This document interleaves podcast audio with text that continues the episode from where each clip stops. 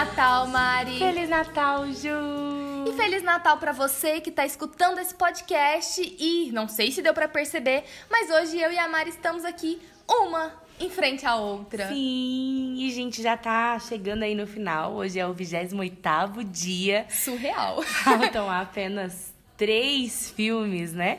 Pra gente poder chegar no nosso último dia de podcast. Pra gente poder falar Feliz Natal, Mari! Feliz Natal, Ju! E por um tempinho a gente não usar essa frase de novo. Ai, eu quis dizer que era pra gente falar Feliz Ano Novo, Feliz viu? Eu tô tão Novo. doida. É isso mesmo, gente. E se você ainda não segue a gente depois de 28 episódios, ainda dá tempo, a gente vai continuar nas nossas redes sociais. Tentando levar o projeto pra frente, né, Ju? Porque tem dado bastante certo. Então é fácil, procura a hashtag Então é Natal Podcast, tudo junto.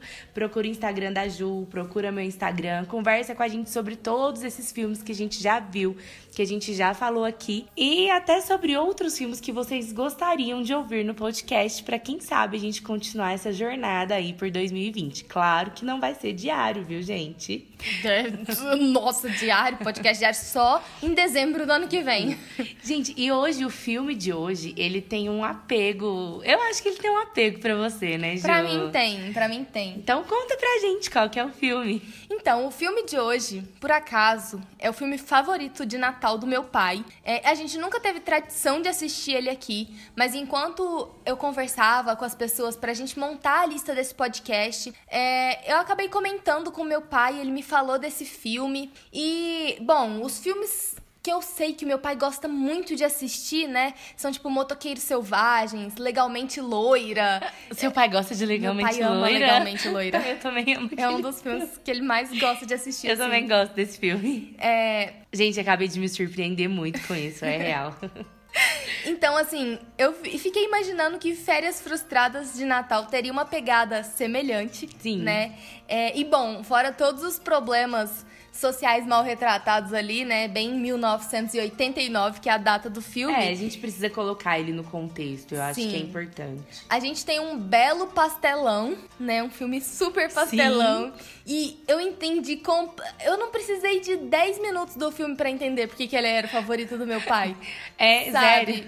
É, tá evidente, tá na cara do filme, tá no personagem principal. Ele parece com seu pai um pouco? Eu não sei se é porque ele parece ou porque eu tava é, projetando um pouco Aham. disso, sabe? Mas eu tenho a sensação de que sim, porque o meu pai também é essa pessoa que bota uma coisa na cabeça e quer fazer até a última E consequência. do jeito que ele colocou, Do tem que ser daquele jeito. Tem que funcionar do jeito que tá na cabeça dele, sabe? Isso tanto pra bom quanto pra mal, assim como acontece.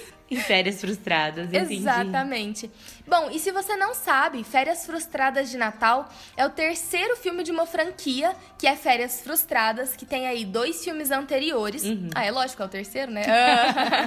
que vai contar desse Natal da família Griswold, que foi cheio de insanidades num geral. Nesse ano, o Clark, que é o patriarca, assim, da família Griswold, ele, ao invés de pegar a família e viajar num carro completamente aleatório pra lugares longes, entendeu onde tá a semelhança com meu pai? Entendi. tipo um Fusca que vai por toda a Argentina aí, chega até lá na. Exatamente. Entendi. Entendeu? entendi. E aí, ele decide que esse ano eles vão passar o Natal em casa e que vai chamar a família inteira, porque ele quer esse evento com a família. A família inteira envolve a família dele, a família da esposa Detalhe, dele. famílias que não se dão, Não né? se Elas dão de não forma se gostam. alguma. E, Já começa por aí as confusões. e aí a gente vê eles tentando sobreviver a esse feriado de Natal à medida que vão surgindo cada vez mais imprevistos e parentes indesejados. É, Sabe aquele feriado de Natal que você tentou sobreviver nesse último, nesse ano mesmo? É isso que acontece com a família. Esse é outro filme que às vezes a gente. Se a gente soubesse mais do que os filmes tratavam, a gente podia ter posto ele antes do Natal. Sim. Sabe? Porque ele tem mais Natal do que muitos. Muitos. E Pelo menos os problemas de Natal que a gente enfrenta todo ano, ele tem com certeza. eu acho que o que mais atrai nesse filme, e talvez seja um outro motivo pelo qual nele eu consegui, assim, fazer fazer um pouquinho de vista grossa com alguns problemas, aqueles de sempre, né? Uhum. Sexismo, no geral, machismo, etc. Muitos. Muitos, tem muitos disso. Principalmente o fato dele, ele é muito teimoso, né? O personagem principal. Extremamente. Ele põe uma coisa na cabeça e ele não quer mudar. E às vezes a esposa dele tenta mostrar a todo custo que aquilo não vai funcionar, mas ele só acredita depois que não funciona. E o filme usa isso de artifício pra construir Sim. todo o enredo, né? É. Só que eu acho que isso foi mais fácil de engolir pra mim aqui, além do fato do filme estar contextualizado, porque ele me parece muito uma a bagunça de um Natal numa família grande brasileira, Sim. sabe? Toda essa catástrofe de ter que é, coordenar pessoas com opiniões muito diferentes na mesa de jantar, pessoas muito excêntricas, porque sempre tem um, é, e, e você ter que fazer tudo isso funcionar. Porque o filme não tem nenhum grande conflito, a não ser o que os próprios personagens vão causando a eles É, mesmos eles ao que- longo da que história. fazem. É, só que pelo menos ele tem conflitos que, de uma maneira ou outra, são solucionados. Uma coisa que a gente viu que bastante filme de Natal não tem. E eu acho que o fato da gente conseguir contextualizar, é claro que a gente precisa apontar os problemas, igual a gente falou, do sexismo, do machismo. E tudo que ele traz, o filme é completamente branco. Ele é. Tanto que a família todo mundo loiro, não é só branco, é todo mundo loiro, aquele estereótipo mesmo de pessoas perfeitinhas, Sim. né? E mas ele traz assim soluções e a gente consegue entender a época. Eu acho que esse é o filme mais antigo da nossa lista, Jura? porque Esqueceram de Mim é 90, 90. que seria antes o mais antigo e os outros são depois de 90. Esse é o nosso filme mais antigo da lista. Nossa. Então ele é antes, do, ele é antes dos anos 90, né? Ele ainda tá naquela transição ali. Então, se a gente pegar os problemas da época, ele é até um pouco avançado pra época. Se a gente conseguir entender. É, eu- é, bom, eu não sei se eu chegaria no avançado. Eu falo pra aquela época, porque era uma época bem engessada, né, Ju? É. Tipo assim, até eles trazerem um pouco dessa coisa do. Tá vendo? Se ele tivesse escutado a mulher dele, as coisas não teriam dado tão errado, sabe? Acaba sendo um pouco de crítica também. Ao mesmo tempo que. Eu acho que hoje a gente consegue ler como crítica. É, talvez né? naquela época Talvez não conseguiria, né? Seja isso. Mas a gente pulou de novo a nossa grande pergunta. Mari, esse filme é clichê? Ah, é muito. A gente Super, já né? sabe que vai dar tudo errado. A gente já sabe que vai. Até porque ele vem de uma franquia que também chama Férias Frustradas e a gente já sabe tudo que acontece nos outros. E é mantém a o mesmo padrão. História, só que a diferença é que eles não vão viajar, é que vai dar tudo errado em casa mesmo. E. O que é uma catástrofe, porque aí você sabe que vai dar tudo errado na casa deles. Ou seja, Sabe, não tem nem como tudo, voltar que reformar casa. casa, gente. E além disso, você já sabe qual vai ser as nuances do filme, que horas que vai acontecer cada coisa, que vai dar tudo errado, até que nos últimos cinco minutos vai dar tudo certo, de uma maneira ou de outra. E que já dá pra entender a pegada do filme Com ali. Você já certeza. sabe tudo. A diferença é que ele acontece no Natal. Eu acho que da agora pra frente, a maioria dos filmes que a gente vai falar são filmes nessa situação, Sim. né? Que são ambientados no Natal. Até porque essa era a nossa proposta inicial, depois do dia 25, trazer filmes que sejam mais ambientados e não focados no Natal. E apesar desse aqui ter como objetivo o jantar de Natal, É. eu acho que o em volta desse jantar de Natal que é o mais importante. Porque no fim das contas, esse filme é muito sobre expectativa, né? Completamente. Sobre as expectativas do Clark em relação à família dele, em relação a ele, em relação ao Natal em si, o que tem que ser cumprido. Inclusive, tem uma fala do filme muito interessante que a esposa vira pra ele e fala assim que ele queria tanto um Natal com a família, mas agora que a família tá toda lá dentro, ele tá lá fora. Por quê? Ele tá fugindo da família? Não, ele tava tentando montar aquele tanto de luz, mas pra quê? Pra se exibir pra quem? Pra mostrar o quê pra quem? Pra própria família, né? Exatamente, e pra si mesmo. Esse, é, né? que ele Muita consegue, que ele é vaidade. capaz. É, tipo, ele queria uma árvore que não é. Não cabia na casa dele. Ele nem, tipo, ele olhou. A esposa dele falou: Mas essa árvore não tá muito grande. A árvore cabia do lado de fora, lá dentro não dava. Era muito, é muito um filme muito- sobre a vaidade do homem Sim. branco de classe média de Que quero mostrar que posso tudo que, que quiser, assim, né? Real. E aí tudo dá errado. Por exemplo, ele tá tão empolgado e tão focado nessa ideia é que, tipo, a filha dele tá congelando do lado de fora enquanto ele tá escolhendo a bendita da árvore. E a esposa dele fala: ela está com os olhos congelados. E ele olha, tipo assim, ah, tanto faz, eu quero a minha árvore aqui. Eu talvez esteja com isso, porque eu, eu vi os meninos gravando sobre The Witcher hoje, e uma coisa que o Felipe comentou que me fez pensar um pouco sobre esse filme é que ele fala que os personagens lá são personagens de jogos, né? Sim. São unidimensionais. E isso é uma coisa muito comum dessas comédias mais antigas e que a gente tem um pouco nesse filme, né? Os personagens, eles são uma coisa, eles existem para um propósito, eles são cada um um arquétipo muito específico Sim. e durante esse filme se mantém, né? Ninguém se desenvolve assim. Você, não tem- conhece a fundo o personagem mesmo. É como se ele tivesse uma única característica, né? Exatamente. E ao- o Clark é o teimoso que vai fazer de tudo pra é, ter suas, seus objetivos alcançados Sim. ali. Você tem a esposa, que é um doce de pessoa que vai ficar sempre apoiando ele. Que É. tá sempre do lado, cuidando de tudo.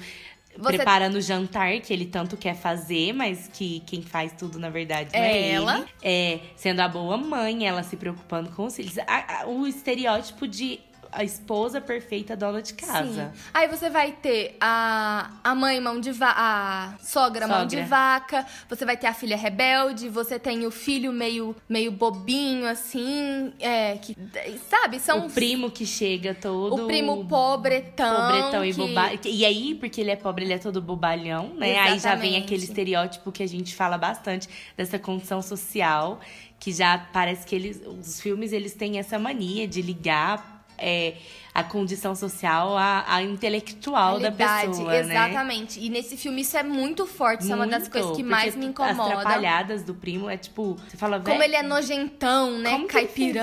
Aham. assim. E, tipo, tudo bem, talvez existam pessoas a- assim e tal, mas é que o filme usa isso tanto pra fazer o humor exagera dele. demais, né? É, é aquela É como se a graça tivesse toda ali. Exatamente. É o clássico pastelão antigo, né? Uhum. Que hoje não desce tão bem. Não. É, porque a gente não acha graça dessas piadas. Mas o filme tem seus momentos, sim, né? De que você ri. Que tem trapalhadas que são bestas o suficiente pra você não ter que se importar com o que tá ali atrás. Como, por exemplo, é a cena que a árvore de Natal é queimada, que o gato tá explodido, que é que o gato toma choque com a na hora de ligar as Aham. luzinhas, sabe? Tadinho do gato. É, pois é, maltra Maltratos animais. animais. é só porque se você não for fazer nada disso nesses filmes antigos, né? Eles não Isso tinham nem que- com o que é trabalhar, eu as acho. pessoas morrem de rir do gato explodindo. Então, ai, mas eu mesma fui uma. A hora que eles levantam lá, que tem só o formatinho do gato, eu quase choro de rir. Outra cena que eu gosto muito é quando a- ele vai no sótão e aí a sogra dele, não sei, passa e fecha a tampa do sótão, não tem jeito de abrir de dentro. Aham. E aí ele vê todo mundo saindo. Aí o sótão quebra uma parte, ao invés dele descer ali, não. Não. Ele fica lá, parado, esperando. É, e, tipo, e mergulhando nas fitas antigas que ele encontrou, né? Essa coisa bem saudosista. E isso mostra pra gente um pouco da personalidade do Clark, que é, além de ser essa pessoa que tem muitas expectativas com tudo, ele é idealista. Sim. Né? Ele acha que existe o Natal perfeito. Que É, ele vive a condição mundo, perfeita. É como se ele tivesse um, um mundo à parte, né? Assim, um- um segundo plano na vida dele. Que tudo pode ser. Que se fosse do jeito que ele exatamente quer, seria mais que perfeito, né? Exatamente. É, é- é mesmo que é mais que um. Parece um mundo ideal na E cabeça a gente dele. esquece muitas vezes, e eu acho que o personagem faz muito isso, que a nossa utopia é a distopia do outro, né? É, nada para você, o que é bom pra você não é bom pro outro, né? Eu fico com dó dos vizinhos também, coitado. Nossa, coitados, né? Eles não eram pessoas agradáveis, mas isso Nossa, mas não, não justifica eu não queria que ser vizinha passam. dessa família, gente. Não queria passar um Natal na minha. Eu, eu acho que eu tiraria as minhas férias se eu, se eu descobrisse que eles, como meus vizinhos, iam fazer o Natal na casa deles. Realmente, eu ia querer tirar férias para bem longe. Oh. Porque não ia dar certo. E só contextualizando vocês que estão escutando, é, durante o filme, o Clark tá contando que ele vai receber um abono de Natal Sim. da empresa dele. Então, tudo que ele tá fazendo, ele tá, tá pensando nesse abono Nesse de Natal. dinheiro que vai chegar, nesse sabe? dinheiro que ele vai não é chegar. que ele tem o dinheiro, ainda vai entrar o dinheiro. E quem nunca, né? É, então eu posso gastar aquele dinheiro que vai chegar. E aí, logo ali, durante a festa de Natal, chega o carteiro com o envelope desse abono. E ele pensa que ganhou o Ga- Natal. É, ganhei, agora tá, minhas contas estão pagas. certo. É só uma assinatura de um clube. E ele fica assim, apavorado, desesperado. E é onde a gente tem a ruptura do personagem, né? Que aí ele surta, ele pira, ele Sim. fica enlouquecido.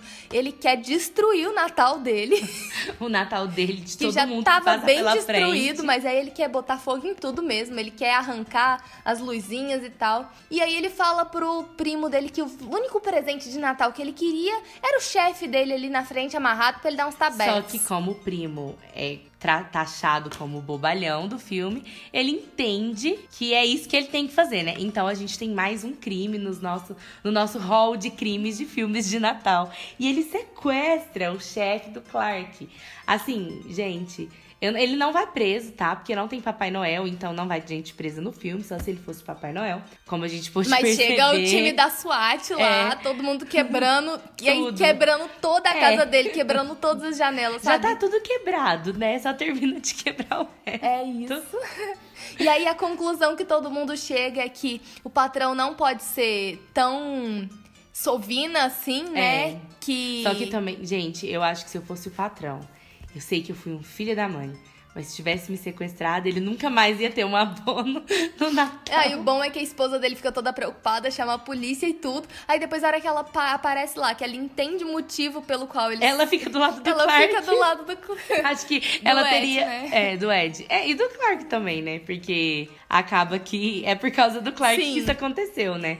Que ele vai falar besteira também. Mas Eu- eu, eu- acho que ela teria ajudado se ela Sim, soubesse antes. Se ela soubesse. E, e fica aí a mensagem, gente. Isso é embasado, pelo menos era, né? Na época que eu estudava direito. Pela CLT, que a pessoa não pode comprometer uma, não pode prometer uma coisa pra você É, todo ano e de repente obrigação. e de repente tirar o seu abono sem aviso nem nada. É, vira uma obrigação, problema da pessoa que colocou, né? Exatamente. Então fiquem de olho aí, processem seus empregadores. Brincadeira, tá bom, empregadores que estão escutando? Não, não é brincadeira. Empregadores que estão escutando, não prometam uma coisa e não cumpram. Ah, não, mas é a parte do processo em seus Ah, empregadores. tá. Se vocês não vão cumprir, não prometam. não façam isso com os seus pobres funcionários que estão esperando esse abono, porque eles já gastaram esse dinheiro. Com certeza. Eles já gastaram. Então, assim. É igual a hora que você pensa assim, nossa, o décimo terceiro. Você já Você gastou já o gastou décimo o décimo terceiro terceiro. 13 meses antes, sabe? Você já parcelou ele durante esses meses e até mais do que você ia receber. É, sempre assim. Mas então, é isso. Você diria que esse filme te fez acreditar um pouquinho mais no Natal, Ele me Mari? fez acreditar na confusão, na quebradeira de casa e me fez acreditar que se a minha família não der certo, nunca convide as duas ao mesmo tempo pro Natal. Não, isso eu acho que já devia ser regra, sabe? E tome cuidado com luzes de Natal, viu, Ju? Não, outro, outra lição que fica desse filme é não faça gatos nem na sua casa, não faça gambiarras elétricas. Não, gente. Não queira sobrecarregar a energia do bairro pra ligar luzes de Natal, porque nem Coloque é tão o legal assim. aguenta. É verdade. Então, eu diria que esse filme não me fez exatamente acreditar mais no Natal. Mas eu achei muito bom assistir esse filme, igual eu, eu falei no início, pelo apego emocional. Cada cena que eu assistia, eu entendia, sabe, assim, no fundo do meu ser. Ah, é por isso que esse é o filme de Natal favorito do meu pai.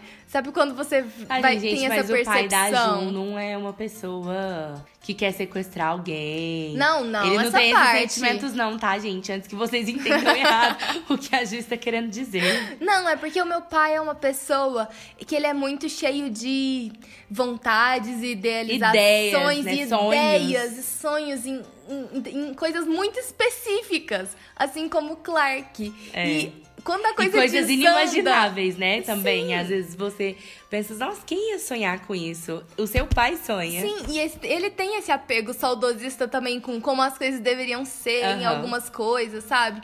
E a parte da comédia super pastelão também. A gente teve tradição aí de assistir muita coisa juntos ao longo da vida.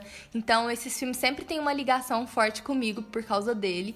E eu acho que eu gostei muito do filme, no ah, fim das é. contas, não, né? Mas não é um filme ruim. Um eu acho que a gente viu filmes tão ruins, mas tão ruins que esse filme, ele dá uma refrescada, dá Ju. Não, é, dá sim. Dá pra entender por que, que ele é considerado um clássico sim, de Natal. claro. Ele é um... Eu acho que ele é um dos maiores clássicos de Natal. Se eu não me engano, quando ele lançou, ele foi super bem assistido, faturou bastante. Aí depois que veio Esqueceram de Mim, e depois veio Grinch mais pra frente o filme ficou um pouco mais para trás nos clássicos de Natal em termos de faturamento e tudo mais.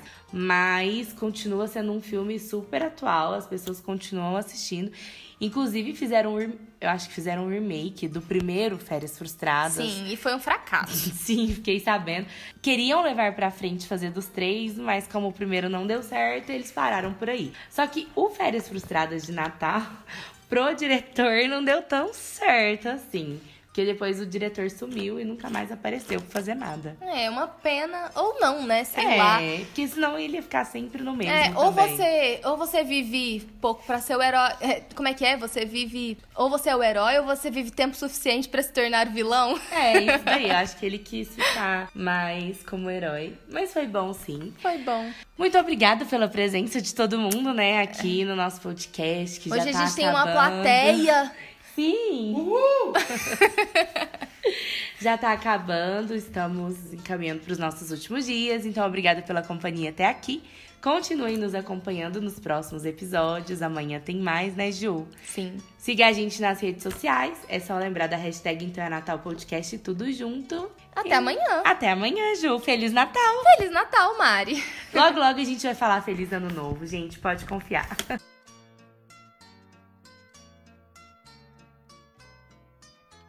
podcast foi criado e produzido por Juliana de Mello e Mariana Diniz. Edição de Euler Félix, amigo querido a quem devemos milhões de agradecimentos e host do incrível podcast de terror Necronome Conversa. Acompanhe o trabalho dele e incentive seu produtor de conteúdo local.